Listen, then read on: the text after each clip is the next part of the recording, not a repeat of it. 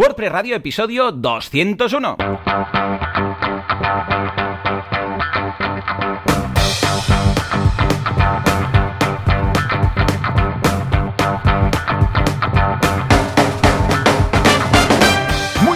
Todo el mundo y bienvenidos un día más, una jornada más, un miércoles más a WordPress Radio, el programa, el podcast en el que hablamos de este fantástico CMS llamado WordPress, con el cual montamos nuestras cositas, nos ganamos la vida, hacemos nuestras eh, instalaciones, implementaciones, plugins, themes y todo lo que haga falta. ¿Quién hace esto? Javier Casares, creador de internet, que podéis encontrar en casares, bueno, .org, Javier Casares, a buscarlo, que está ahí en todas partes, a buscarlo por su nombre.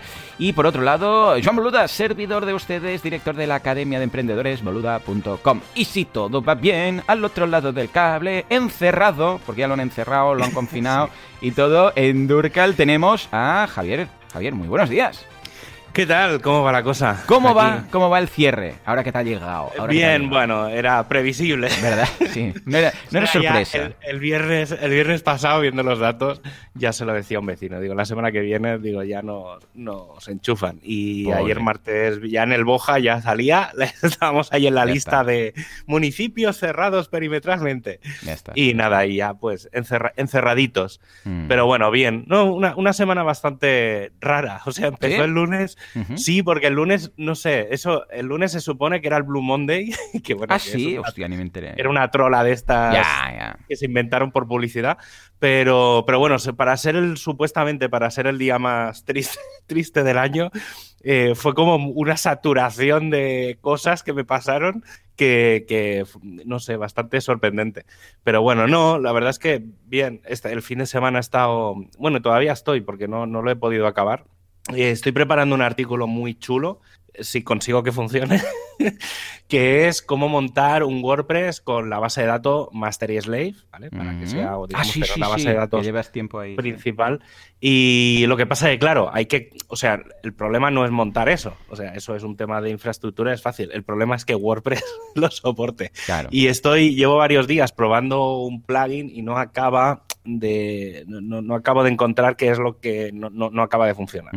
Y porque es una cosa que no. Claro, no es nativa de WordPress. Entonces hay que instalar y hay que instalar como cinco ficheros en sitios diferentes. Es una cosa muy horrorosa.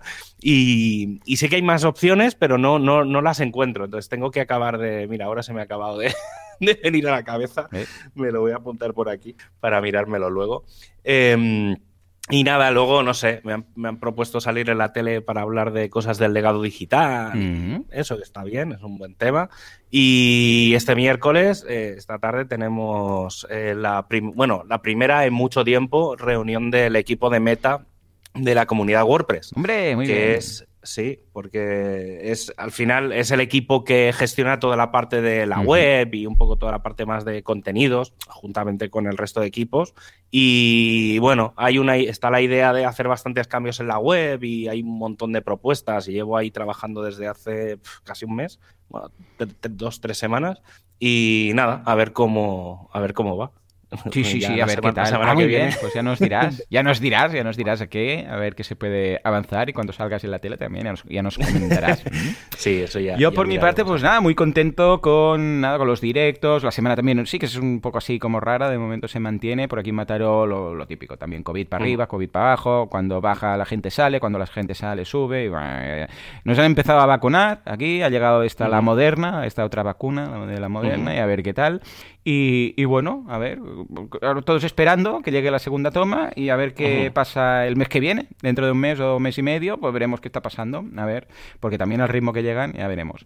Por otra parte, a nivel profesional, venga, hemos lanzado nuevo cursazo de creación de extensiones para Google Chrome. Está muy interesante. Vamos a hacer también un una, un curso para eh, add-ons de Google eh, o de Chrome, ¿vale? Porque son distintos, no tienen nada que ver una cosa con la otra. A veces la gente se confunde un poco, que es un... De hecho, creo que prepararé un, un especial de viernes para, para, que se entienda bien cuáles son las diferencias, pros y contras de montar, porque parece lo mismo, porque está en el marketplace igual de, de, la Chrome, pero son cosas muy distintas. Una cosa queda en el navegador, la otra queda propia, propiamente en la nube, eh, una se puede sincronizar, la otra no. Bueno, es, es todo un mundillo, ¿vale?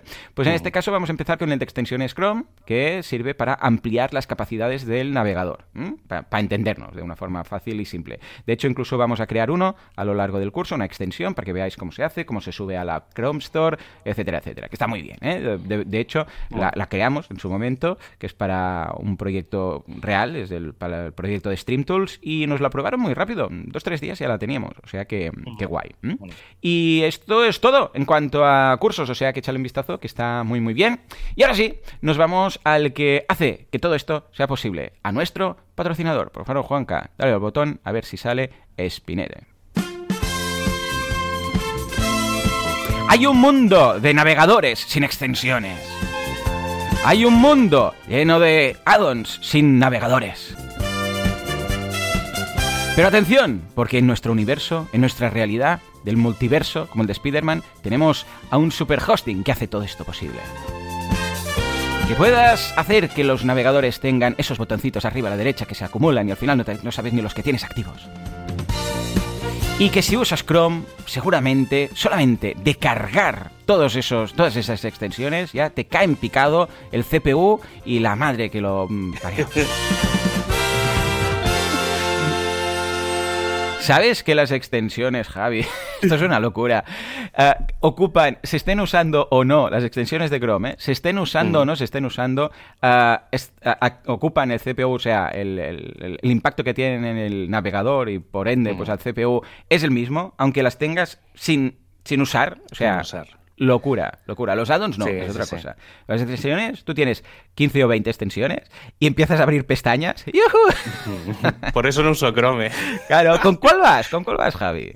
Yo normalmente navego con Firefox, eh, sobre todo por, bueno, por un tema ya histórico, ya viene de la época de Netscape. Oh, sí, sí, que tiene. De cuando inventé Internet. me tenía el logo más chulo de todos, este navegador. Netscape era así.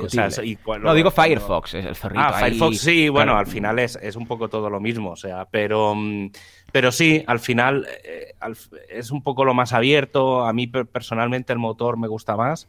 Y bueno, no sé, como siempre, todo tiene sus pros y sus contras. Sí que es verdad que tengo un Chromium, no tengo Chrome, tengo el Chromium, eh, y lo tengo pues, obviamente sin addons y tal, es como un navegador secundario, sobre todo porque bueno, está configurado para que no haya sesiones y tal. Entonces, cuando tienes que validar eh, cachés y mierdas estas típicas que no sabes cómo se está viendo la web bien, y entonces es como el navegador para ir verificando. Correcto. sí, sí, sí. Cuando, um, Firefox tiene la opción de varios perfiles la opción de People? Sí, yo por ejemplo tengo también puesto el, no sé cómo se llama. yo tengo, es que esto es vital, para mí y para cualquier navegador. Los contenedores le llaman. Vale, vale, vale. Eh, y entonces, por ejemplo, puedes, yo por ejemplo, todo lo que es los bancos, los tengo en un contenedor diferente. Claro, sí. Entonces, cuando abre un banco, se abre como en una como, es como una sesión diferente, es como si saliera un navegador. Y solo se conserva ahí, claro. Está y entonces no, no, comparte cosas. Y, por ejemplo, con, con, Firefox, si te vas a intentas hacer algún trámite legal, rollo la web de Hacienda, correo, no sé qué, certificados digitales y tal, ¿cuela o, ya tienes que cambiar? Eh, a ver, en general cuela. Ah, lo que pasa es que tienes, que hacer, tienes que hacer un paso previo, pero bueno, en la web de Hacienda, en la de, bueno, de la agencia tributaria, hay una sección de ayuda donde te, tienes que instalar una aplicación, pero creo que eso hay que hacerlo para, para, todos. O sea que, pero sí, en general yo no tengo problemas. ¿eh? de todas formas te digo algo, ¿eh? si la web que visitas está hospedada en SiteGround, Vayas con el navegador con el que vayas, esto lo peta. Mm, venga, va, coméntame. ¿Qué, destacaremos precisamente de, de SiteGround? Pues mira, pues si, si por algo precisamente adoran los clientes a SiteGround es por su soporte. Hombre, es que hay otro, es que no hay otro equipo de atención al, al cliente más amable, rápido y preparado. Para empezar, contestan rápido. Por ejemplo, si les abres un ticket desde su plataforma, en unos 15 minutos tienes ya la primera respuesta. Y es muy probable que en ese mismo mensaje tengas ya la solución a lo que, a lo que, lo que está pasando, a lo que has abierto la consulta. y, es que también tienes un chat en tiempo real. Eh, tienes el soporte telefónico, tienes la posibilidad de abrir el ticket en el centro de ayuda. Así que si tienes cualquier duda sobre tu alojamiento web, ya sabes, abres un ticket y antes de que te descuides, ¡pum!, ya tienes la respuesta. Yo personalmente, esto ya fuera un poco de, la promo y lo dejo como una cosa en general, una de las formas para, mm, que siempre recomiendo cuando a la gente me pregunta, la típica pregunta de, oye, recomiéndame un hosting, como, el clásico. Em, una de las cosas que siempre recomiendo es eh, ábreles un ticket. Es decir, aunque no seas cliente, ábreles un ticket eh, de no cliente y les haces alguna pregunta. Me da igual un poco, o sea, no es tanto por el tipo de respuesta que te den, sino mm. por cómo te dan la respuesta. si tardan pocos y tal. Y entonces es una buena forma de medir eh, el soporte, porque al final no nos engañemos. Los hostings en general son bastante parecidos, digo muy en general, ¿eh? estoy generalizando mucho, pero, pero claro, lo que tú contratas realmente y por lo que el valor añadido es sobre todo el soporte. Entonces, eh, es una buena forma de, medir y en este sentido SiteGround, pues bueno, tiene un buen sistema de soporte, ¿no? sí, señor, sí, señor. o sea que, por favor, probadlo. Yo tenía un profe en la universidad que también me decía lo mismo, pero que se tenía que hacer cuando ibas a comprar un electrodoméstico. Dice, ah. tú llama al soporte y dile, se me ha estropeado, le pasa no sé qué, una lavadora. Me ha dejado ahí, a ver qué te dice cada uno, ¿vale? Ah, y en función de esto, entonces compraba una marca o compraba otra. Imagínate, pues había los que decían, no, esto la tienda. Y había lo que decía, sí, te mandamos un técnico, no sé qué. O sea, imagínate, pues algo parecido. O sea, que ya lo sabéis, ahí lo dejo, ahí lo dejo. En fin, echadle un vistazo, lo encontráis en siteground.es. Actualidad, WordPress, actualidad, WordPress, ¿qué pasa con Gutenberg?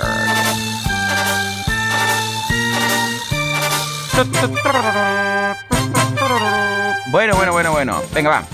Javi, ¿qué novedades tenemos esta semana que parece que ya empieza todo poco a poco a... sí, ya empieza, a, rodar. Hay que, hay que tener en cuenta que dentro de, pues si no me equivoco, yo creo que es dentro de dos semanas, sí, porque será sobre el 2 o el 3 de febrero, tendremos ya la primera beta de WordPress 5.7 así que ya dentro de poco sabremos exactamente qué viene y qué no, eh, que yo creo que va a ser una versión bastante ligera, si no he metido ninguna cosa extraña. Y estos días, no sé si habrá salido ya o no, porque no me ha dado tiempo de, mirarlo todavía, pero en teoría, si no sale esta semana, saldrá la semana que viene, tiene que salir Gutenberg 9.8, ¿vale? Porque salió hace la semana pasada, no, creo que la semana pasada salió la 9.7 no, hace ya más. En teoría tiene que salir esta semana. Pero bueno, está ahí. O sea que, yo creo que supongo que esta 9.8, eh, por fechas, yo creo que será la que mm, la que se incluirá en WordPress 5.7. Entonces, estará bastante bien mirarse, a lo mejor si lo consigo asegurar, la semana que viene lo haré, que es eh, revisar todos los cambios que ha habido, todas las novedades que ha habido desde la, desde la 9.2, creo que fue cuando venía 5.6, hasta la 9.8 y vamos viendo un poco y hacemos un repaso de todas las novedades de, Gutenberg, que será lo que seguramente verá la mayor parte de la gente en las futuras versiones de o sea, bueno, en WordPress 5.7. Y luego, bueno, eso un comentario simplemente. y luego, a ver, eh, tres temas hoy. Em, ha habido un artículo hmm. que me ha... Bueno, lo, he dejado porque quería también ver un poco tu opinión. O sea, hoy más... Es, un tema que más que información, porque al final es un tema de... es un artículo de opinión en sí. Y están comentando el tema de una cosa que ya seguramente hemos hablado alguna vez, que es el tema de los temas eh, abuelos. Ah, uy, no, no empecemos, no entremos más que abuelos, nietos, ¿vale? o sea, uh. tenemos los... Entramos ya con esto. explico un poco la situación.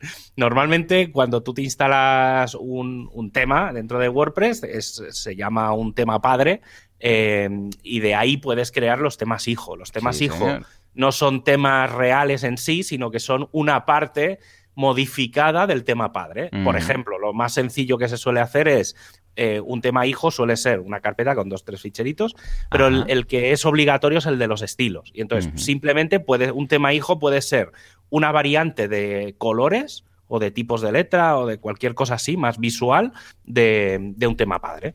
Eso es una cosa nativa de WordPress desde hace un montón de versiones, eh, pero claro, eso genera algunos problemas en, por ejemplo, en Genesis. Genesis, el tema padre no se puede usar de forma nativa, es decir, ahí eh, en realidad el problema es de Genesis, no es, no es de cómo funciona WordPress. Y entonces tú como usuario tienes que usar sí o sí siempre un tema hijo. El problema es que si modificas un tema hijo, eh, cuando llega una nueva versión, se sobrescriben los cambios que tú has hecho. Entonces, claro, eso ha acabado generando la discusión de si tenía que existir un concepto de temas eh, nietos, ¿vale? Que es poder crear una variante de, esos temas. Eso quedó ahí eh, y ahora con todo el tema de los templates, con todo el tema del full site editing y tal, pues se ha vuelto se ha vuelto a abrir el melón.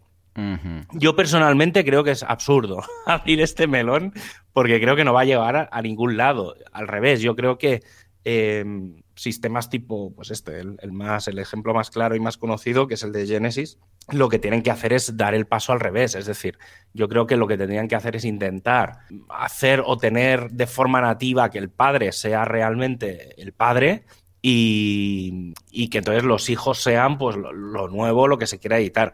Pero bueno, eso es un tema que, está ahí. Simplemente lo comento porque va, va, creo que va a ser un tema que se puede comentar en las próximas semanas, sobre todo por, por esto que comentaba del, del full site editing. No sé si llegará a ningún sitio, que yo ya digo, ¿eh? O sea, mi, mi, tema es que, no, que esto no, no va a pasar de, de, ser unos posts que se están publicando estos días, pero que no, va a, que no van a ir a mucho más. Pero bueno, no deja de estar ahí. También va muy en la línea de que se han hecho estos días atrás, eh, se han, han salido ya los resultados de las primeras pruebas que ya las comenté hace un par de semanas, creo que expliqué un poco por encima que, ya estaba disponible la posibilidad de hacer los, primeros experimentos con, con, el full site editing y demás. Y, y, han salido un poco los resultados y bueno, en general bien, es decir, lo que es funcionalidad parece que en general todo funciona y que la gente incluso se ha puesto a probar más cosas de las que se tenían que probar. Eh, o sea, en ese sentido bien, no, ha habido mucho problema. Pero sí que es verdad que a nivel experiencia de usuario eh, se ve que está costando, ¿vale? Porque los paneles de hacer los templates de eh, una página y de hacer los templates de los contenidos, ¿vale? O sea, digamos, separamos lo que es eh, la edición del sitio, de la edición de un post, de una página, de un contenido, eh, son muy similares. Entonces, ¿qué pasa? Que llega un momento en el que no sabes dónde estás. Claro, claro. y entonces eh, la gente está como de. O sea, es lo que se ve que más está costando. Entonces, tienen que arreglar un poco la parte de saber exactamente qué, qué es lo que estás tocando. ¿Vale? Y también, por ejemplo, tienen problemas, que es lo normal, que está muy claro cuando le das a guardar qué es lo que hace, pero por ejemplo, cuando dejas algo en borrador, en un template del full site editing, claro, si dejas algo en borrador y has cambiado el logo, ¿eso qué significa?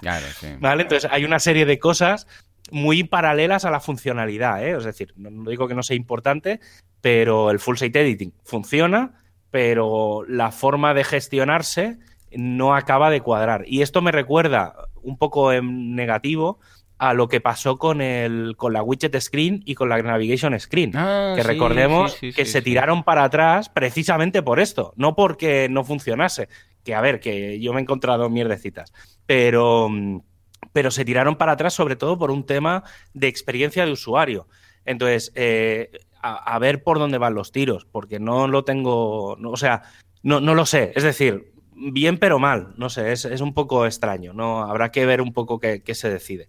Y luego, eh, ya cambiando de tema, que todo esto me lo acabo de sacar de la memoria, esto es lo del full site editing, no, tengo ni el, ni el artículo en la escaleta, lo, he dicho así un poco de memoria, eh, pues lo estuve leyendo ayer o antes de ayer. Eh, otro tema que sí que ha salido, y esto salió ya en octubre, y creo que más o menos lo, creo que lo comentamos, pero bueno, fue como muy por encima y ahora ha vuelto a, a salir a la luz, es el tema, eh, leo un poco más o menos el, titular, que es alinear los, los release cycle, ahora no me sale esto en castellano, el ciclo de lanzamiento. de actualizaciones. Eh, sí, sí, el ciclo de actualizaciones tal, con el estándar de la industria, de la industria obviamente del desarrollo de software. Vale. Sí que es verdad que, o sea, en general, todos los grandes softwares, eh, por ejemplo, PHP, que es, digamos, es el ejemplo que nos pillaría un poco más de cerca, tienen cinco fases que son una fase un poco preliminar, que es la en la que se decide un poco qué es lo que se va a hacer en el futuro. Está el alfa, el beta, la release candidates y el, general release, el lanzamiento, digamos, oficial o general. Mm. Eh, son, digamos, esas cinco fases. Más o menos en cada fase está bastante establecido y tal. Y sí que es verdad que WordPress sí, eh, tiene esas cinco fases, porque en el fondo quieren cambiar la nomenclatura, que eso es un poco lo de menos, pero sí que quieren hacer algún pequeño cambio en qué, qué se hace en cada una de estas fases. ¿Vale? Porque, mm, por ejemplo, la, una fase alfa, eh, en el sentido tradicional del software, se supone que es una versión que, aunque puede tener errores, eh, que aunque puede ser inestable, en general ya tiene todas las funcionalidades añadidas, cosa que ahora en WordPress no pasaría eso. Entonces están viéndose eh, un poco cómo plantear eso. Sobre todo para mí el, momento clave, y esto es lo que puede hacer cambiar un poco el funcionamiento de los lanzamientos eh, tal y como los entendemos ahora, es eh, cuándo hacer la, el freezing, el congelado de funcionalidad. ¿Vale? Mm. Normalmente, eh, cuando en el actualmente, cuando llega una beta, es decir, el, hasta ahora tú puedes más o mm. menos eh, decidir si vamos a meter o, no alguna funcionalidad. Pero el día 2 o el día 3, cuando, cuando salga la primera beta, a partir de ese día ya sabemos que las funcionalidades que hay en esa versión son las que va a haber. Se pueden sacar, pero no pueden añadirse. Es decir, se puede sacar por algún caso grave de que se haya encontrado algún error garrafal y entonces dices, ostras, que no va a dar tiempo a arreglarlo, pero en general no, o sea, lo que es seguro es que no se va a añadir nada nuevo. Mm. Y, y, entonces, claro, el problema de eso es que tienes que calcular mucho mejor los tiempos. Porque claro, si sabes que, no se va a añadir nada nuevo, pero están cambiando los ciclos y el alfa sobre todo, que es el que va a afectar más a, la, a las betas, entonces, claro, están viendo un poco ese, tema de cómo hacerlo. Y nada, bueno, es una discusión un poco de core. Yo creo que en general no debería de, de afectar mucho, pero sí que se está hablando de cuánto tiene que durar esa beta. Vale, porque ahora normalmente dura entre 3, 4 semanas, es decir, en este caso el día 2 sale la primera beta de WordPress, el 2 de febrero, y el día 9 de marzo saldrá la versión final. Entonces estamos mm, hablando que tendremos tres semanas de las tres primeras semanas de febrero saldrán las betas, la última semana de febrero saldrá la release candidate y en esa última semana habrán ínfimos detalles, ¿vale? Pero bueno, pueden salir dos, tres versiones. Y el día 9, el día 8 se congelará todo. Es decir, no se del día 8 al día 9 no se pueden hacer, entre comillas, no se pueden hacer commits. Está, el sistema está bloqueado, el Git está bloqueado para que nadie pueda tocar nada. Y entre el 8 y el 9 se suelen mirar temas de seguridad. O sea, normalmente e, e, esas 24 últimas horas se aprovechan para hacer solo cambios de, seguridad pura y dura. ¿Vale? Es decir, se analiza todo el código, si hay una serie de herramientas y entonces todo lo que se quiere hacer es revisar que todo este funcionamiento eh, cambie y se adapte un poco más al, resto de funcionamiento de software. Mm, a mí personalmente os diría que ni, ni fa. Estamos igual. En el sentido es algo que, nos quite el sueño, ¿no?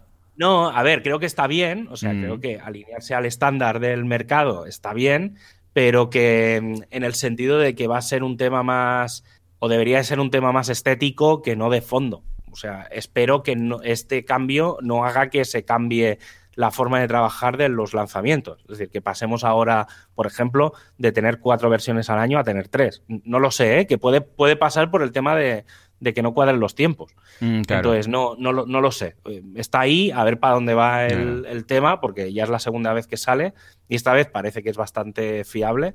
Eh, entonces, a ver un poco. A ver un poco por dónde va. Y luego una última noticia, una última, más que noticias, un artículo que han publicado el equipo de, de plugins y como son números y cifras y tal, creo que está guay. Simplemente por, la mm. curiosidad de, por ejemplo, cuántos plugins se subieron el año pasado al repo oficial de WordPress. por ejemplo, que creo que está bastante bien. Pues mira, en 2018 se subieron 8, o bueno, se enviaron, se solicitaron añadir 8.048 y en 2019, no, o sea, en 2019 8.048 y en 2020 8.486. O sea que unos 400 plugins más, eh, de los cuales eh, se han rechazado 1.338 en todo el 2020. Es bastante normal, o sea, más o menos es la, cifra aproximada. Y una cosa que sí que es bastante, bueno, curiosa como detalle, es que se han cerrado 3.317 plugins. Veníamos de haber cerrado en 2019 6.000. ¿vale? Es decir, se ha mm. cerrado la mitad de los de 2019. Ahora explicaré un poco por qué se cierran. Y normalmente en la cola, digamos, de revisión suelen haber unos 600, 600, 650 plugins pendientes de revisar. Es decir, que si alguien envía un plugin, suele tardar una o dos semanas en que te lo aprueben, ¿vale? Porque claro, hay una cola bastante importante. También hay un tema del equipo, o sea, hay una cosa de fondo y por eso no se va más rápido. Em, y es que no falta gente, pero no acaban de tener claro cómo añadir más gente. Esto se comentó en la, en la última WordCamp Sevilla, hace ni un mes, ahora tres semanas, y, y se habló de este tema, de, de, por qué no se estaban aceptando más gente y tal, y bueno, se ve que van a revisarlo. Y entre las, entre las razones un poco por las que se tiran para atrás los, los plugins, eh, están, a ver si lo encuentro bien, eh, pero básicamente em, eran, a ver, no, ahora no lo encuentro, narices. A ver, a ver. Eh, bueno, era por, por un tema de... Mm, ah, sí, aquí. Era por un tema de seguridad, básicamente, eh, por, porque, por ejemplo, cuando mandas un formulario, o sea, si él tuviera un formulario o mandas algún dato, no se sanitiza, no, no sé cómo es la palabra en castellano, pero no se valida, es decir, no, si, es un, si tiene que ser un número entero el dato que mandas, pues directamente se coge ese número y se mete. Entonces, no, no, hay, es un tema de seguridad, básicamente. Y em, luego el siguiente tema eh, es porque la cuenta de correo eh, por la que, con la que se dio de alta el desarrollador cuando envió el plugin ha dejado de funcionar. ¿Vale? Tened en cuenta que normalmente una vez al año o incluso cada vez que sale una versión nueva de WordPress, de las mayores, se suele mandar un mail a todos los desarrolladores de plugins para decirles, oye, que, se, pues que sepáis que va a salir una versión nueva, eh, por favor, probadla para que. Y entonces avisad ahí en el Readme TXT, poned, oye, lo hemos revisado y funciona con la versión 5.6, por ejemplo. ¿eh? Y entonces, eh, ¿qué pasa? Que se mandan esos mails y llegan devueltos. Entonces, cuando llegan devueltos, si pasa, no sé si es una o dos veces, lo que se hace es que se cierre ese plugin. Porque, claro, si el desarrollador no contesta, ese plugin ha quedado huérfano. Entonces no hay nadie detrás de ese plugin. Entonces, para evitar que haya problemas, lo que se hace es cerrarlo. Entonces, luego, si la gente se queja y tal, pues se vuelve a abrir. Pero, pero bueno, es como una medida de, precaución. Y luego la última, la, última casuística, es la de las marcas registradas. Mm, vale. Eh, hay que recordar que no se pueden eh, poner en los plugins, bueno, se puede, pero bueno, pero no. Eh, los títulos de los plugins o en la URL de un plugin. Si tienes un plugin de WooCommerce que hace no sé qué, no puedes poner WooCommerce tal. Sino que eh, claro, entonces hay que ver un poco, o sea, sí que puedes poner creación, no sé, creación de formularios para WooCommerce. Eso sí que se puede hacer, pero no podrías llamarlo WooCommerce Forms, por ejemplo. Claro. entonces, ese tipo de detallitos, sí mm. que es verdad que lo han se ha, normalizado mucho la, directamente que se intenta subir. Eh, hay una serie de marcas que ya están bloqueadas y tal, entonces si intentas subir el plugin y ya va, ya, lleva algún tipo de marca o algún tipo de cosa, directamente se, se bloquea y no, no, te lo deja, no te la deja subir. Y básicamente, en general, es eso, ¿eh? No, no suele haber. No suele haber mucho problema más. Es decir, la parte de, de plugins está bastante controlada. Y sobre todo, ya digo, ¿eh? o sea, es un tema de seguridad. O sea, por mucho que digan que WordPress no es seguro, si al menos la primera versión de, de los plugins que se suben, si no tienen unos mínimos de calidad, no se aceptan y te piden que lo arregles. Claro. Entonces, bueno, está ahí la cosa, no, no va más.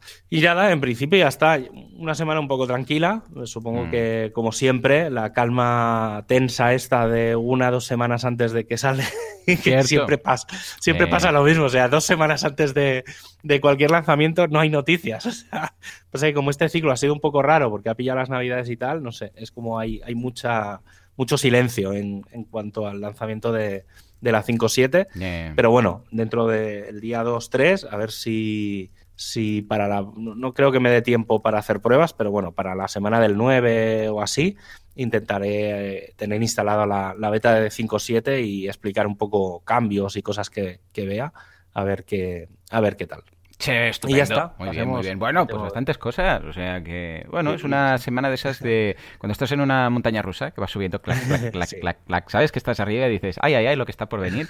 Pues lo mismo. Ah, bueno, aparte del tema de lo de la industria que no me emociona mucho, la verdad, el tema de los em, de los child, Grand Child Themes es algo que se ha hablado en muchas ocasiones, pero creo que a ver, personalmente lo entiendo. Y lo que decías de Genesis, Que, sí, que muchas veces dices, esto es un rollo, porque ahora si yo edito el Child Theme, que es el que me han vendido, aquí se lía Dios es Cristo. Pero claro, también, si empecemos, o sea, si abrimos este melón, entonces ya... Es infinito. Ya, es, yo creo que, precisamente no. La gracia es decir, escucha, mm, ya sé que es limitarlo, pero es que realmente es, mira, este es el theme. Y además, además te digo algo, esto más o menos yo lo tenía claro, sí que había un, una, un, poco de bipolar en el sentido, ostras, esto estaría muy bien por tal, pero también estaría muy mal por esto. Pero con la entrada de Gutenberg, mm, yo creo que queda bastante claro que un theme con un child theme es más que suficiente. Porque sí. que es cierto que hasta ahora, ostras, un theme de otro podía ser muy distinto. E, especialmente, a ver, los themes, no nos engañemos, lo importante es la home, porque luego, a ver... Mm los, los, artículos, las páginas, todo esto, o sea, lo que define un theme y lo que mira todo el mundo cuando lo va a comprar es la home. Y la home se definía de varias formas, o a través de widgets, o a través de unos códigos, ah, digo, unos códigos, unos custom fields que tenías en el backend y ahí colocabas, ¿qué quieres que aparezca en esta sección? Y en esta otra sección, y en esta otra sección. Y cada theme lo hacía su rollo, ¿vale? Algunos con widgets, algunos con secciones, algunos con custom fields, ¿vale? Entonces, claro, eh, sí que es cierto que antes una home eh, era lo que definía el theme ¿vale? Bueno, evidentemente que esté bien maquetado, pues para Word, para WooCommerce, etcétera, ¿no? Pero la home eh, era bastante estática, en el sentido, este theme tiene esta home que tiene aquí, pues, este apartado, este apartado, y como mucho podías jugar con widgets. Pero ahora, Claro, con Gutenberg eh, no tiene mucho sentido lanzar 25, 35, 70 themes, ¿vale? O buscar un theme para no sé qué, un theme para no sé cuánto. No, es más bien, tenemos un theme y este theme puede jugar con varios eh, layouts, con varios mm, varias secciones, claro, los templates, los, eh, los patrones o patrón o como les quiera llamar, ¿vale? Entonces, claro, no tiene tanto eh, o sea, no es tan necesario como lo era antes, ¿vale? Mm. Que sí, que evidentemente eh, tienen que diferir entre ellos, pero antes sí que estaba un poco más justificado y ahora con, la entrada de Gutenberg, yo creo que con un theme y su child theme por si necesitas modificar algo a nivel de mm. colores, a nivel de alguna cosa puntual, sí, pero si no, yo creo que serán suficientemente flexibles como para mm, que no haga falta un gran child theme. ¿eh? Pero sí que es cierto que era algo que en, algún en algunos momentos, bueno, pues te planteabas. A ver qué tal, a ver qué tal cómo, surge el tema. Sí, a ver. En fin, venga, va. Nos vamos ahora sí al tema de la semana. Plugins Go To.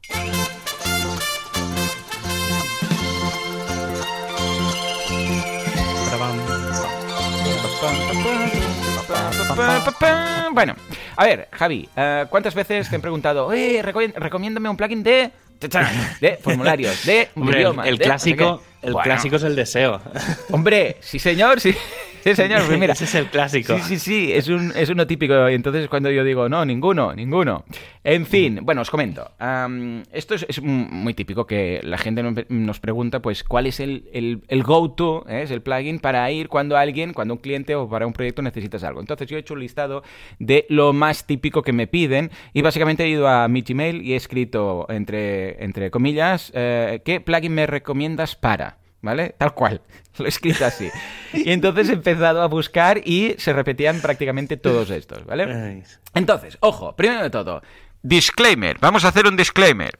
Dos cosas. Esto es el, plugin por defecto al que se suele ir, ¿vale? Pero no quiere decir en ningún concepto, in no way or shape, que dicen uh, los americanos, que sea siempre el recomendado. ¿eh? Es el que habitualmente suelo usar para mis proyectos, ¿vale? Entonces, a partir de aquí, las condiciones uh, específicas para cada uno de los proyectos harán que sea esto una buena elección o una mala elección, pero que en general suelen ser plugins que, que, vamos, que funcionan muy bien, ¿vale? Entonces, voy a suponer cada caso igual es el que utilizo. Y a partir de aquí, también, pues, Javi, tú puedes comentar la tuya, si es que si coincidimos o no, la gente puede dejar en las notas del programa, pues también sus, sus ah, valoraciones o que digan, no, yo para este tipo de cosas utilizo este otro, etcétera, ¿vale? Entonces, vamos a por ello. Formularios. Bueno, en mi caso, sé que aquí mm, depende de quién va a optar por algunas versiones gratuitas y, qué tal y, todo esto, pero primero porque me he acostumbrado, segundo porque no me falta nada de lo que ofrece y tercero porque tienen un soporte que está estupendo y una comunidad detrás. Em, Gravity Forms. Gravity, Forms es un plugin que solamente encontramos versión premium, no hay una versión gratuita, como otras posibilidades. No es un plugin que yo recomendaría para un simple formulario de contacto, mm. ¿vale? No hace falta. Yo lo uso porque pues ya lo tengo, tengo la licencia, está ilimitada, bueno, ya no me cuesta nada, ¿vale? Pero... Mm, para un simple eh, formulario, ¿no? Pero a la que quieres empezar a hacer cositas, condicionales, meter mm. un formulario de pago, hacer que en función de lo que pase no sé qué vaya uno o vaya a otro, un campo que aparece solamente si se ha seleccionado no sé qué en otro campo, un formulario de varios pasos, todo este tipo de cosas, ya voy directamente a Gravity Forms. ¿Por qué? Bueno, es lo que os digo, no le falta nada, está súper completo, es un plugin que está muy bien establecido a nivel eh, del sector, de la industria, es un plugin que a nivel visual pues es muy simple de ejecutar. Hay otras versiones, hay algunas que quizás son más estilo Contact Form 7, que quizás son más feuchas, pero que para programadores les gusta mucho, como Joan, que siempre comentaba, Joan Artés, que le gustaba mucho. Hay algunas versiones más fashion, estilo WP Forms o Ninja Forms, que te quitan incluso toda la estructura de WordPress y te colocan su propia estructura cuando creas un formulario. Pero personalmente, yo con Gravity estoy muy contento. Javi, ¿cómo lo ves? ¿Trabajas con él? ¿Y mm, cuál es tu go-to?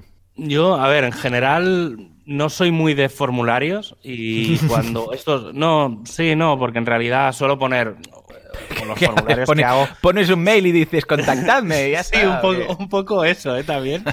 Sí, sí, no, pero sí que es verdad que cuando he tenido que utilizar o tiro de Contact Form 7 o tiro de WP Form. No, o sea, mis, mis, mis, mis límites están ahí porque suele, suele ser el formulario, el típico, ¿sabes? El basic que, le das a un botón y ya está. O, en, por ejemplo, en Contact Form 7, el, el, que viene ya me funciona. Y en el WP Forms, el basic creo que se llama, que directamente le das y te crea uno que te pide nombre, correo, asunto y, y texto ya está, porque es que no, no, no soy muy de ahí. Sí que es verdad que conozco y, hay un proyecto que estoy empezando a trabajar, que ya explicaré cuando esté un poco más avanzado, eh, que, vamos a hacer la integración con, bueno, está hecho la integración con Gravity, y, pero claro, tiene, no, no, es tanto el uso del formulario como pensamos de formulario de contacto, sino de lo que tú estabas diciendo, de hmm. que hay condicionales, de que lo tienes que sincronizar con no sé qué. Entonces ya es, es una versión avanzada de los formularios. Pero sí, sí, o sea, al final Gravity es, una gran solución para eso. Para cosas sencillas es que tampoco tiene mucho sentido, pero para cuando tienes que hacer cosas con formularios complejas es muy potente. Sí, señor. Pues venga, coincidimos. Nos vamos al siguiente. Multidioma. A ver, a excepción... Bueno, ¿qué tema hemos tocado aquí? Por favor, Juanca. Ahí, ahí. A ver, em, yo, y bueno, ya lo sabréis, no os descubriré nada. Ah, por cierto, de todos los plugins que menciono, todos tenéis curso en boluda.com, ¿vale? No lo digo en cada uno de ellos para no hacerme pesado con el CTA, pero todos y cada uno, y de hecho, um, mira, Javi, aquí te has currado el, te has currado aquí el enlace con el, con el Anchor Text y todo. Pues os vamos a dejar el enlace de todos los cursos respectivos, ¿vale? Lo digo por si alguien tiene curiosidad en un plugin que dice, ay, mira, esto no, no, lo he probado. Bueno, pues tiene ahí un enlace al curso correspondiente, ¿vale? Entonces, uh, a no ser que sea algo hiper mega sencillo, que el cliente te deje claro que, hey, no, es que yo quiero una web que es una tarjeta de visita, que es dónde estamos, qué hacemos y quiénes somos, eh, con un logo ahí que quede más o menos cuco, y esto lo podríamos luego pasar a HTML, si no fuera porque perderíamos el formulario, vamos, pero lo más, bueno, de hecho yo había hecho follos con HTML, que si mirabas el código se veía el mail de envío, pero bueno, en fin, pues a no ser que sea algo que digas, no, no, es que son cinco páginas, no lo voy a tocar en la vida, ¿vale?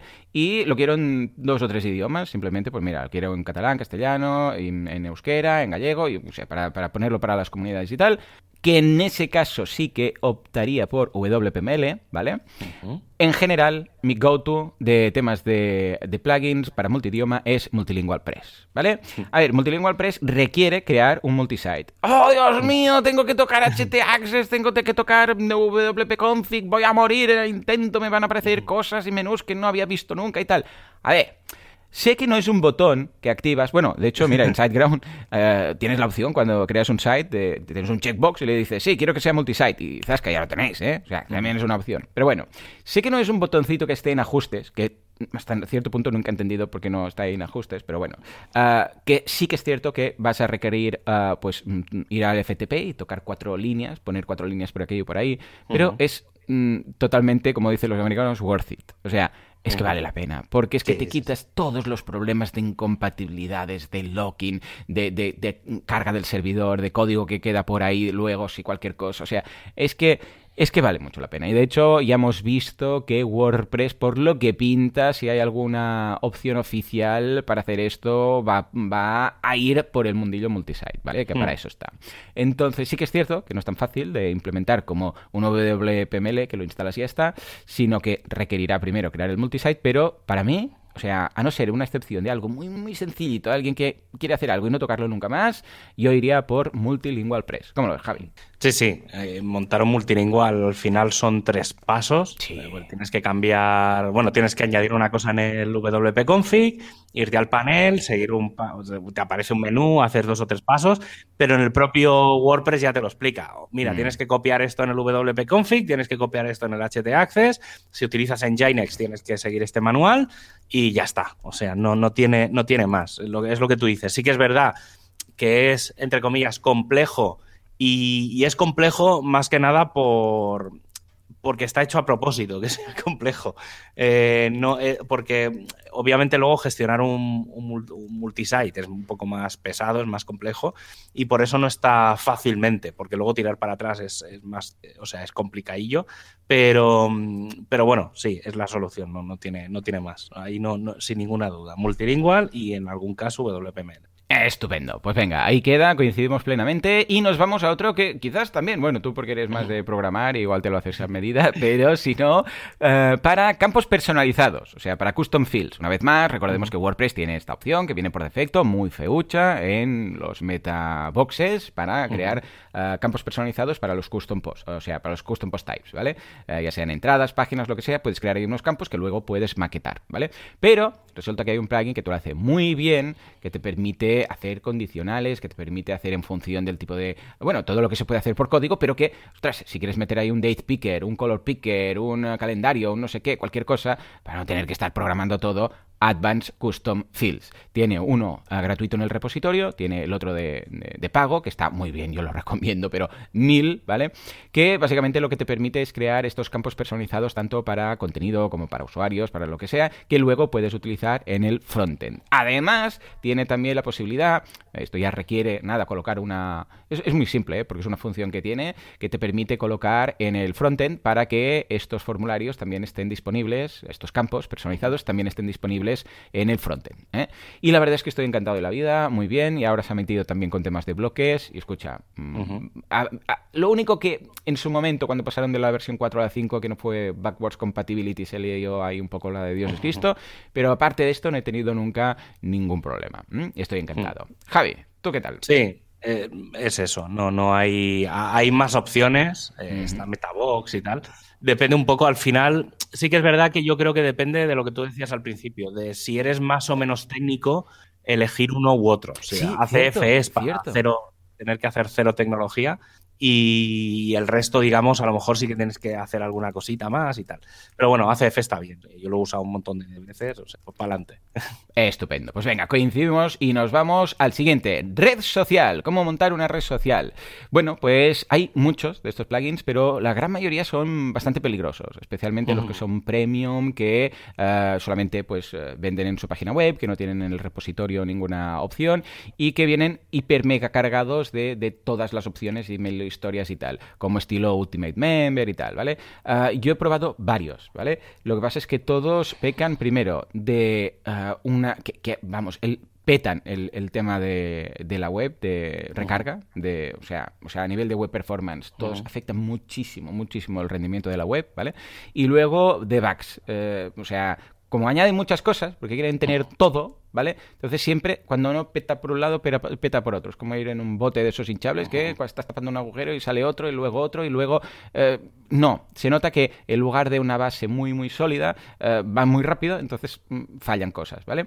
Y con lo que yo siempre me he quedado finalmente con BuddyPress. BuddyPress es feucho, es, eh, requiere seguramente maquetación, ¿vale? Porque, a no ser que pilles un theme que ya venga con el CSS y tal, ¿no? Pero no, no es algo que digas, oh, qué, qué, qué fácil de usar y qué simple desde desde el punto de vista del usuario, ¿eh? no digo desde el que lo instala, sino que dices, ostras, ¿dónde está la activity? ¿Dónde está el...? Es una especie de, es una especie de Facebook, ¿vale? Tú creas una especie de Facebook. Hay cosas que no encuentras bien, dices, ¿eh? ¿dónde está el activity feed? ¿Esto? ¿Dónde están los amigos? Especialmente porque eh, tenemos en mente redes sociales como Facebook, que ya no sabemos dónde está cada cosa, entonces, claro, es difícil adaptarse. Pero con un buen trabajo de maquetación y de quitar lo que sobra, porque en muchas ocasiones hay demasiadas cosas, entonces puedes activar los módulos o desactivarlos, quitar todo lo que sobra, a nivel de CSS también puedes quitar cosas, con hooks también puedes quitar cosas, es muy flexible, es muy versátil, o sea, te permite, ojo, previa, y este es lo que os decía del problema, previos toquecillos con código, hacer exactamente lo que necesitas. Problema que requiere saber un poquito de código para dejarlo como quieras. En cambio, hay otros, estilo uh, Ultimate Member y tal, que igual hay mil opciones en el backend que tú vas con clics y arrastres, pues lo dejas como quieres, pero claro, a cambio, web performance, pues adiós, ¿eh? adiós hasta más ver. Entonces yo personalmente me quedo con, con BuddyPress. Además es oficial, entre comillas, porque forma parte de la familia de Automatic, está John James Jacoby detrás, que, que está muy, muy, muy bien documentado, o sea, lloras como programador cuando ves todos los comentarios, cada función que añaden, te explica todo bien, te dice esto, estos argumentos, esto tal, o sea, es una gozada. Por eso digo que lo veo muy, muy enfocado a alguien que sabe, no hace falta ser un gran programador, no hace falta ser un Javi, pero yo, por ejemplo, o sea, mm, con mi nivel, yo, yo sé programar, pero a ver, no podría hacer grandes desarrollos. Yo estoy muy cómodo con uh, BuddyPress. ¿Cómo lo ves, Javi? Sí, a mí, para mí, tiene una ventaja BuddyPress, que, como decías, es un plugin oficial de la comunidad y, y, tiene, y sigue mucho la filosofía WordPress, ¿vale? Es mm. decir, Tú tienes la base, que es BuddyPress, tiene una serie de funcionalidades, eh, perfiles, las notificaciones, los amigos, mensajería privada, los grupos, tal, y está muy bien integrado con el, con el core de WordPress. Por ejemplo, puedes integrarlo con un WordPress multisite, entonces puedes hacer que cada persona tenga tal. Entonces, eh, yo no, o sea, si tengo que pensar en red social, no, no, o sea, ni me miraría nada que no fuera BuddyPress. Y entonces, la ventaja también que tiene es que como es, es, un plugin que sí que es verdad que tiene mucha funcionalidad y es un plugin pues, potente, pero tiene muchas extensiones de por sí, porque al ser un plugin comunitario, mucha gente ha hecho pequeños, pequeñas ampliaciones. Entonces, siempre encuentras otro pequeño plugin añadido que hace esa pequeña funcionalidad que, quieres o que hace el cambio. Entonces, eh, y es lo que tú dices también, le pasa un poco como, como a WooCommerce y demás, que, muchos themes ya llevan la integración oficial y tal. Entonces, o sea, es, es la opción, ¿no? No hay, no, hay, no hay ninguna opción mejor que BuddyPress si piensas en redes sociales. Totalmente, sí, sí. Bueno, y de hecho, esto mm, nos lleva al siguiente plugin, precisamente, que es mm, bastante parecido. Foros. ¿Qué pasa cuando queremos instalar un foro eh, para complementar quizás una red social o para nuestros usuarios, abierto, gratuito, mm, de pago, lo que haga falta?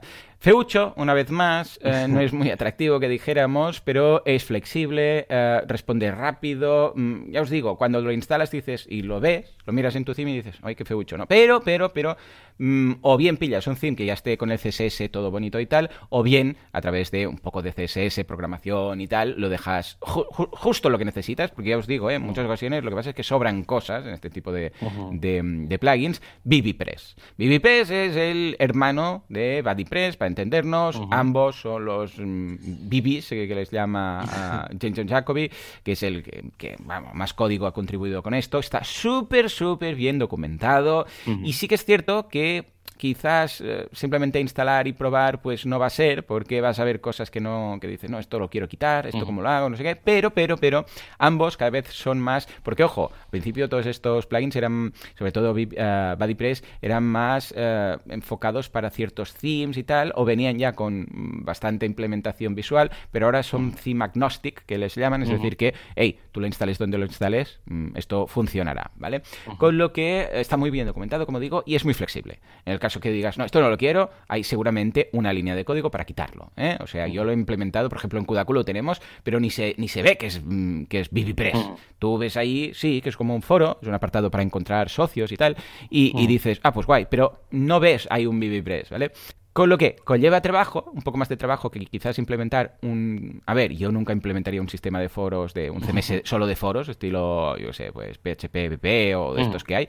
Ah, yo sería... Que por cierto, BP es de Bulletin Board, pues si os preguntáis qué es, que es el típico corcho que se colocaba antiguamente en las oficinas con chinchetas ahí y tal, ¿vale? Los, los más veteranos lo hemos visto esto. Bueno, pues es el que recomiendo porque sé que luego no tiene problemas de compatibilidades, de cosas raras. Ahora un, un, A ver, fijémonos que mis apuestas aquí en todos estos plugins son ir a seguro, ¿vale? Si tengo que a ver, si tengo dos caminos y uno es el más seguro y el otro es el que tiene más cosas, voy al seguro.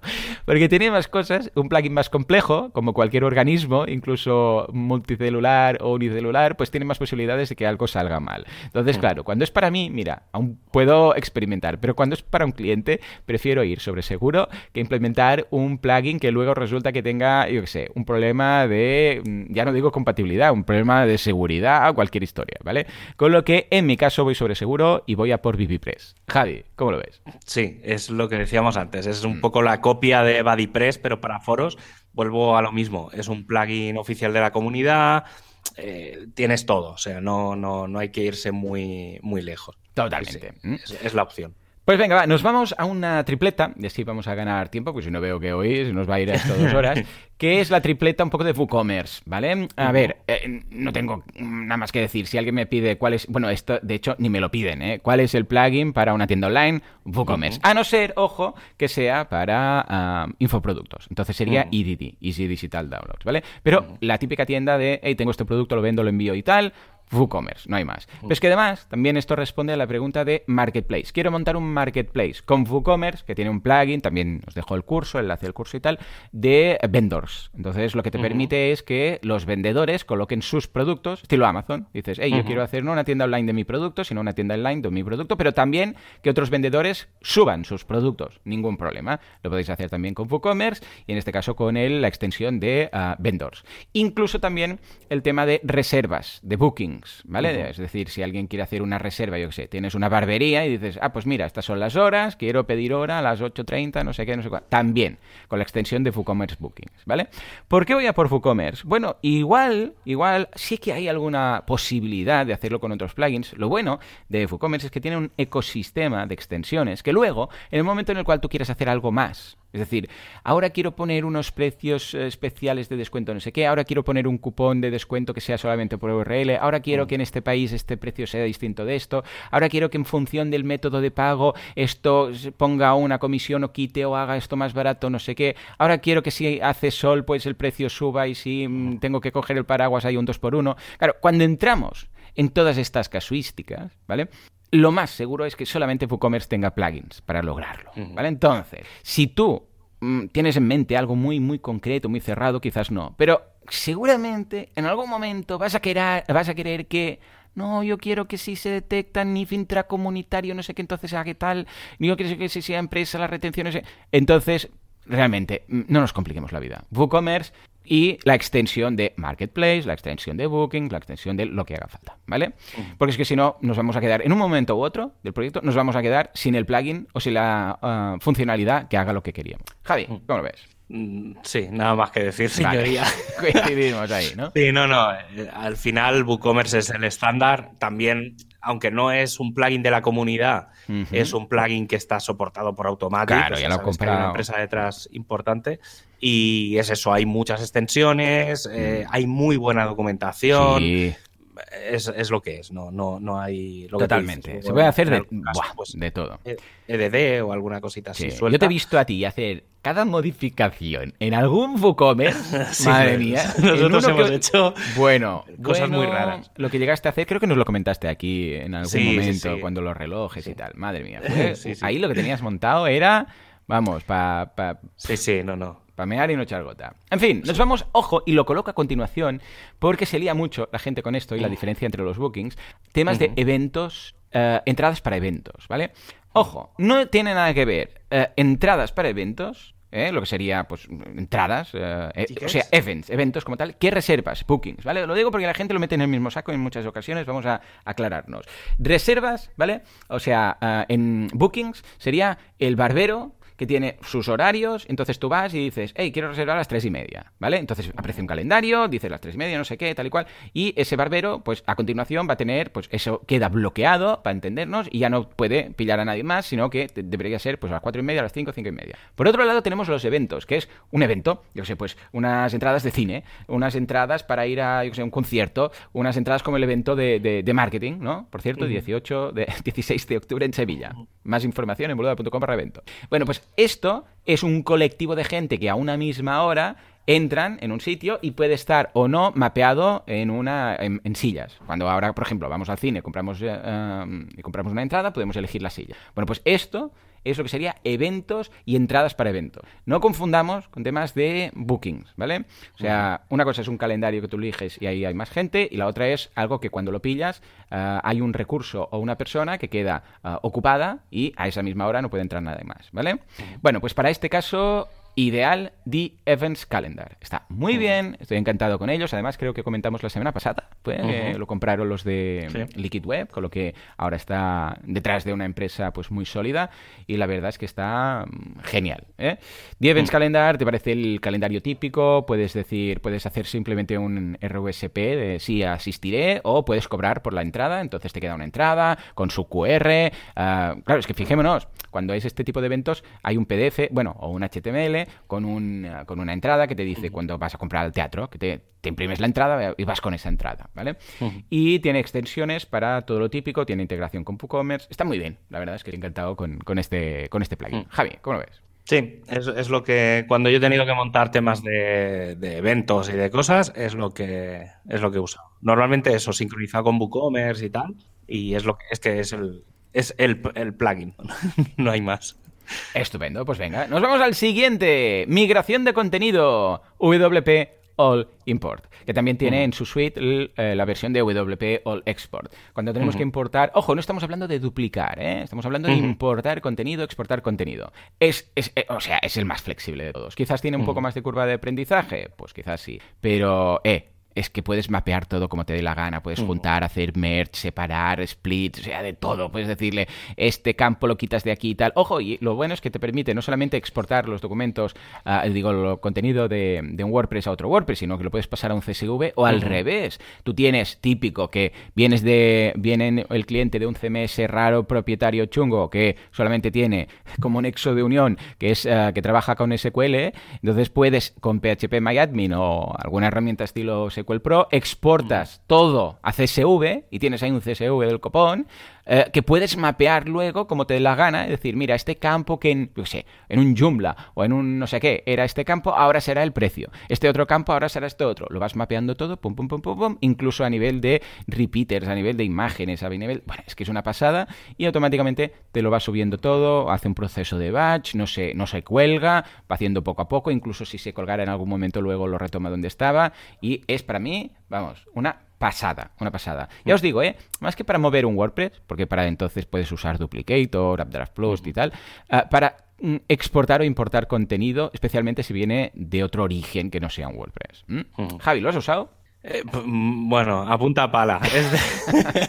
Es de, los plugins obligatorios en mi vida, eh, sobre todo porque, mm, claro, lo que yo suelo hacer, eh, eso, WP All Import Export, y mm. Duplicator son como los dos, las dos bases. O sea, Duplicator, pues para ir moviendo cosas de un sitio a otro, y con WP All Import, eh, pues eso, para, sacar datos de, de, de sitios inverosímiles, de proyectos súper antiguos y tal, y para traértelos a, un WordPress, que es la, es la, es la mejor y la casi me atrevería a decir la única forma decente de hacerlo. Porque olvídate de gente que dice, no, yo lo meto en la base de datos, no sé qué. No, no se puede hacer así porque hay campos serializados, hay una serie de cosas y, Correcto. es Totalmente. Tienes que ir por ahí y ya está. ¿no? pues coincidimos ahí.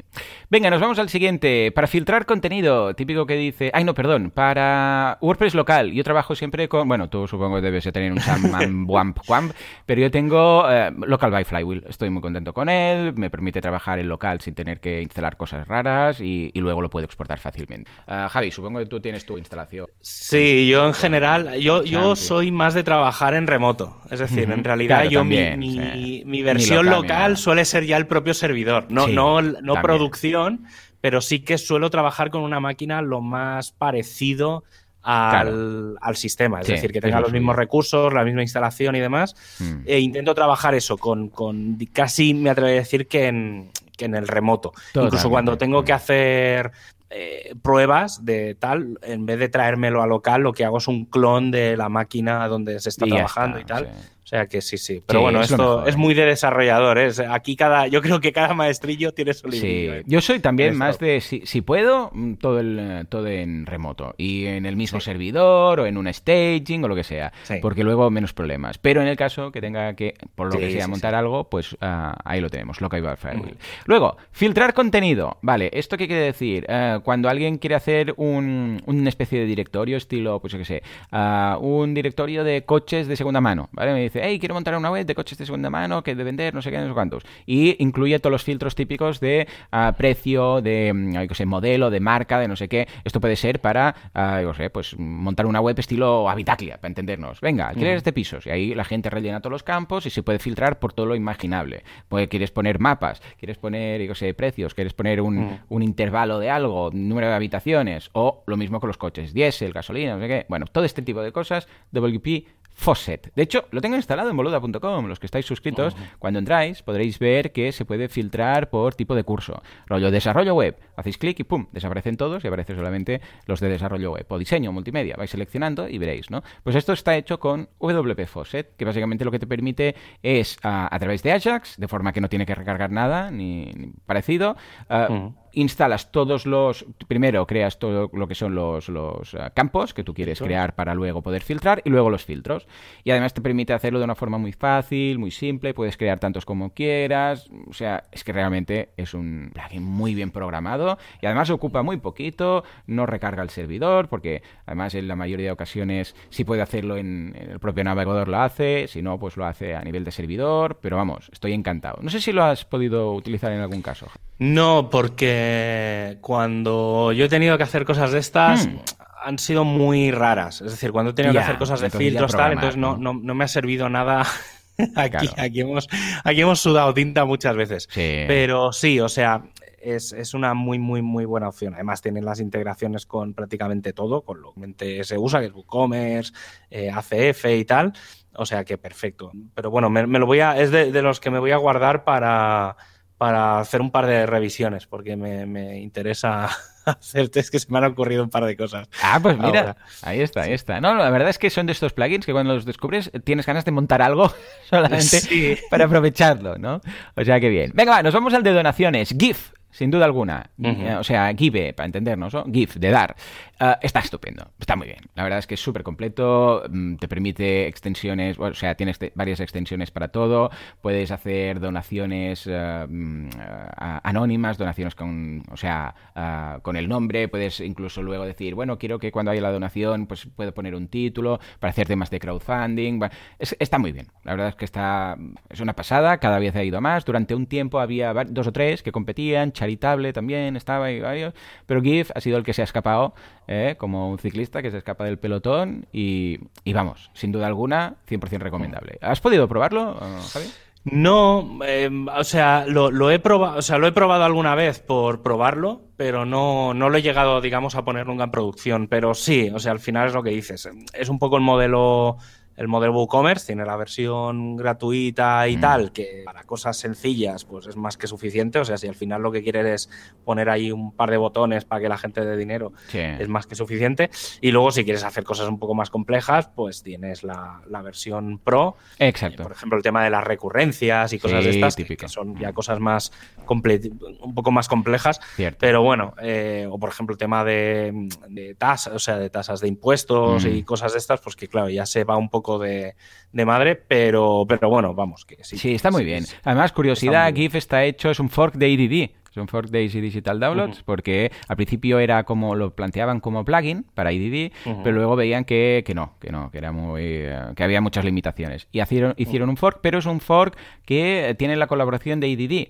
Entonces, tanto cuando IDD añade algo e, en el core, pues también ellos lo añaden, o sea, lo van actualizando, como que ellos han ayudado en alguna ocasión a mejorar el código de IDD. Entonces, ah, con Pippin Williamson tiene muy buena relación, incluso los entrevistaron, ah, unos al podcast de los otros, y estuvieron comentando precisamente que, claro, GIF cuando detecta algo, alguna carencia en EDD, porque trabajan con el con EDD base, entonces lo, actualizan y, bueno, tienen acceso pues al, al GitHub de turno en el cual trabajan y mejoran el código de EDD. Es esto es el ejemplo perfecto de cómo usar temas de GPL y de forks y de colaborar entre dos plugins. ¿eh? Con lo que, bien, muy bien. Venga, nos vamos al siguiente. Bolsa de trabajo. Bueno, aquí poco hay. WP Job Manager, porque es de Automatic, es como oficial, lo compró Automatic en su momento, y es con el que he montado proyectos como, por ejemplo, a, pues WordPress en su momento, que luego me vendí, pero la verdad es que muy bien. Sirve, es una bolsa de trabajo en la cual tú puedes eh, subir, puedes hacer la temática si quieres, puedes subir las ofertas de trabajo y puedes dar acceso tanto como para gente que quiera buscar trabajo, o sea, empresarios que necesiten a alguien, como gente para que suba sus currículos. Se puede hacer desde lo más simple a lo más complejo, se puede hacer de pago, se puede hacer abierto, se puede hacer que suban el currículum a un PDF o que rellenen los campos que tú quieras para que esté todo parametrizado, se pueden aplicar filtros. Vamos, una gozada. ¿Lo has probado, Javi? No, no he tenido la, en este caso la necesidad nunca de, pues, instalárselo a nadie, pero, pero me está dando también a pensar en un par de cosas. ¿Ves? ¿Ves? es la maldición de los plugins interesantes un par de proyectos que justo hace poco me pidieron, ah, pues pon un par de páginas con ofertas de trabajo y no sé qué y tal. Estaba pensando que a lo mejor si eso va más, bueno, dar un par de tal, pero que si eso fuera más, estaría, a lo mejor estaría bien instalar un plugin y no tener cuatro páginas ahí con cuatro textos mal puestos. Sí, está guay, está muy bien, ¿eh? Ah, hubo un mm. momento que estaba como parado el desarrollo, pero luego ya lo adquirió Automatic y ya está. Entonces, desde entonces mm. ya ha ido creando cosas, dijeron, bueno, pues esto va a ser lo gratis. Bueno, como lo que siempre hacen, esto será lo gratis, esto serán las extensiones, pues unos precios y ahora va, bueno, viento en popa. Bueno, pues mm. acabamos con un duplete o con un duete o con un dúo de Profile Builder. ¿eh? A ver, el primero de todos es, bueno, sirve para mil cosas, ¿no? Pero lo principal para lo que utilizo este plugin y que la versión gratuita del repositorio es suficiente es para gestión de roles y de usuarios. ¿eh? Es decir, cuando quieres crear un nuevo rol, que sí que lo puedes crear. Bueno, a ver, ojo con crear un nuevo rol porque es un poco distinto de lo habitual, porque sí, ah, sí que hay un código, ¿vale? Para crear un rol, pero no hace falta ejecutarlo todo el rato. O sea, si creáis en functions.php de la misma forma que creáis un custom post type, que tiene que estar ahí todo el rato ese código, si creáis un rol, eh, no podéis tener ese código creando el rol cada vez, porque cada vez que se cargue la página eh, se ejecutaría eso y crearía el rol otra vez y tendríamos ahí problemas. ¿vale? El rol se, eh, y esto lo veréis cuando instaláis un plugin y luego lo desinstaláis, y resulta que cuando miráis a los roles, instaláis WooCommerce, lo desinstaláis y veréis que en los roles hay el gestor de tienda, que no, se, no ha desaparecido al desinstalar WooCommerce, ¿vale? Bueno, esto, esto, ojo, cuando lo hagáis, ¿vale? Pero bueno, si queréis simplemente crear un rol que dice, eh, voy a crear este rol y le voy a dar estas capabilities, o queréis crear capabilities, o queréis eh, gestionar los usuarios para que puedan hacer, un usuario concretamente pueda hacer algo, aunque tenga el mismo rol que otro, o incluso crear campos para usuarios, decir, mira, este usuario creo, quiero que tenga un, un formulario en la web para poner su teléfono, por ejemplo, y para modificar eso, sin tener que entrar en, la, en el backend, de, en, el, en el dashboard de, WordPress. Quiero que tenga aquí un apartado para poner una bio. Bueno, la bio ya viene, o sea que puedes utilizar el que viene de base, pero imagínate que dices, voy a pedirle estas ocho redes sociales, le voy a pedir sus datos de facturación, le voy a pedir no sé qué, ¿vale? Bueno, pues esto lo podéis hacer con Profile Builder. Y la gracia, como os digo, es que tiene formularios de frontend. De forma que en la área de, yo sé, de WooCommerce, por ejemplo, puedes crear ahí unos datos que luego ah, el usuario puede usar como, por ejemplo, lo típico que hemos visto en muchas ocasiones en Amazon, de varias direcciones. Y tú puedes decir, direcciones favoritas. Entonces, ah, pues envíamelo aquí. Bueno, pues esto se puede hacer todo con Profile Builder, ¿vale? Y luego también te permite, si vas un paso más allá, crear directorios. Claro, ¿qué pasa con los directorios? Que sí que hay plugins de directorios, pero siempre quedan, sobran cosas y faltan cosas. ¿vale? Con los plugins de directorios, porque nunca encaja con lo que te pide el cliente. Igual este dices, mira, es que tienen 70%, eh, un 70% de cosas de lo que quieres, falta un 30% y sobra un 50% de cosas que no, nunca vas a usar con este plugin. Entonces, lo bueno de Profile Builder es que te puedes crear lo que es más flexible en ese sentido, tiene un poco más de curva de aprendizaje, lo vemos en el, en el curso, pero, pero al ser tan flexible encaja perfectamente con lo raro que te pida el cliente. Básicamente, lo que permite es toda esta información que puedes incorporar, que ahora comentábamos, de ah, mi segunda dirección, mi no sé qué, mis teléfonos, mis redes sociales, que cada usuario que tienes en WordPress puede tener, luego lo puedes utilizar para maquetar en forma de directorio. ¿eh? Entonces dices, pues yo qué sé, profesional. Bueno, en GentePress, GentePress lo he montado con esto, ¿vale? Y mm. en el curso precisamente monto GentePress, o sea, que para mostrar un mm. botón.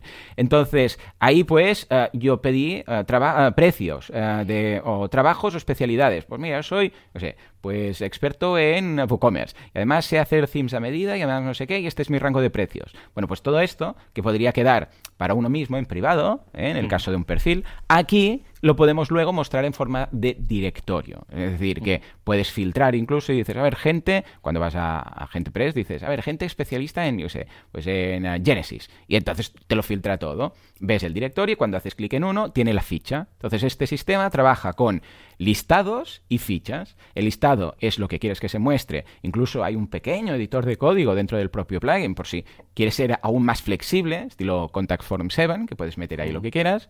Y luego tiene una vista de ficha, que es propiamente lo que quieras que se vea. Igual el listado pues tiene el nombre y la foto y yo sé, pues el cómo se ha definido la persona, pero luego la ficha pues tiene todos los datos, los precios, etcétera, ¿vale?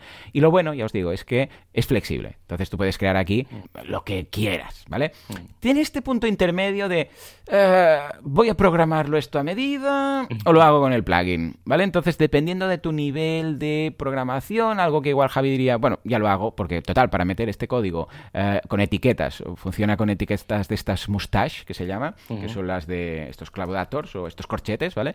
Ah, pues para hacer esto, pues ya lo programo y lo hago en, en un PHP, en un archivo PHP, ¿vale? Pero para cierto nivel de implementación te puede ser más fácil porque te hace las cosas básicas y simplemente tienes que colocar lo que sería una maquetación con estas etiquetas o variables con, los mustache, ¿vale?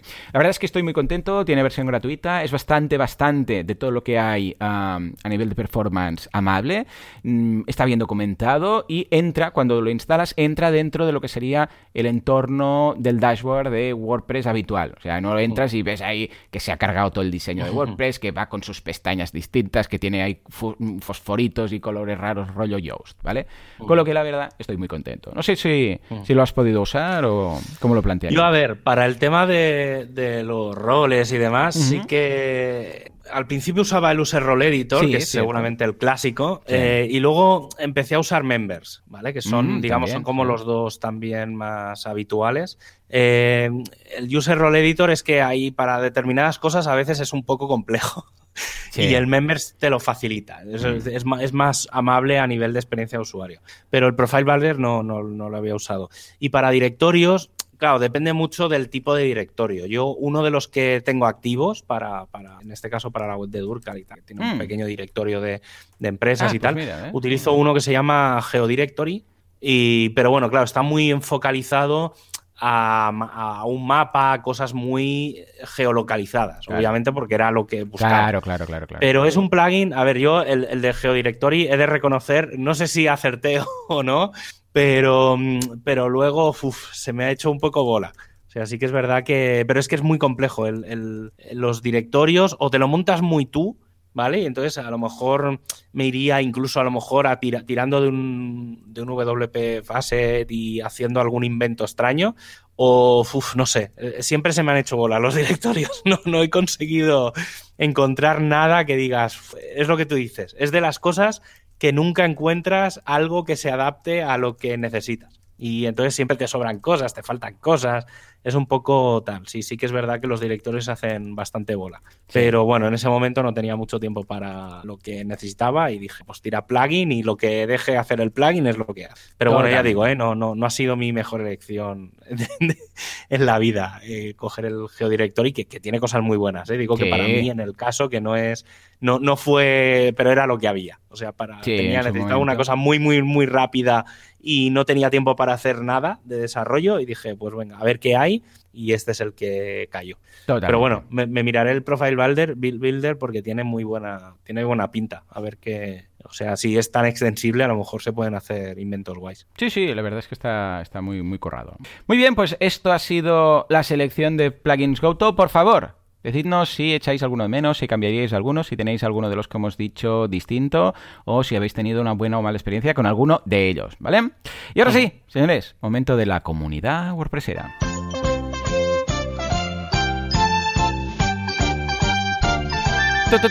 Venga, va, Javi, que parece que esto ya arranca con fuerza, que meetups, WordCamps y otras movidas tenemos estos días de mm, vacunación. pues para empezar, bueno, eh, ya hablé hace un par de semanas del tema de la WordCamp India, que, los que os acordéis dije, uh, va a ser la, la WordCamp más larga porque dura dos semanas. Bueno, era aquella que son tres fines de semana. Correcto. y, bueno, y ya, tenemos la primera WordCamp que ha salido, nada, hace unos días, digamos, la primera que se ha anunciado en 2021, que es la WordCamp Praga 2021, que será el 27 de febrero, es solo un día. Eh, creo, por lo que he intuido, que va a ir muy enfocada a la comunidad, cosa que me alegra enormemente. Y bueno, no sé, a ver un poco por dónde va. Esos son, son los mega eventos en, plan WordCamps. Y a nivel de meetups, pues mira, tenemos eh, lo que es la próxima, bueno, esta semana y la próxima.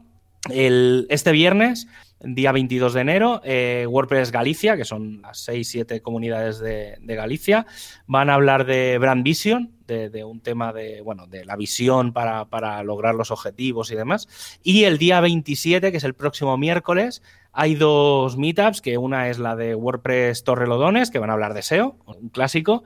Además va a ser como muy abierto, supongo en plan debate y tal. Y el mismo viernes, el mismo miércoles 27, eh, Divi Madrid va a hacer, va a hablar de cómo aumentar las ventas con una landing diseñada, ¿vale? que es lo que hace Divi, tampoco, tampoco tiene tampoco tiene ninguna cosa fuera de lo normal. Estupendo. Y ya está, no, supongo que a partir de, de la próxima semana sí que ya sé que sé que hay algunas cosas más programadas, o sea que retomaremos un poco el, tema. Claro que sí, será chulo, será chulo, a ver qué tal. Bueno, pues señores, pues nada, hasta aquí este episodio. Como siempre, muchísimas gracias por todo, por vuestras valoraciones de 5 estrellas en iTunes, por vuestros me gusta y comentarios en iVoox. Gracias por estar al otro lado de Spotify y ser buenas personas, porque sin vosotros esto no sería lo que es, esto simplemente no sería. Señores, nos escuchamos dentro de una semana, dentro de 7 días, con más WordPress y más radio. Hasta entonces, adiós.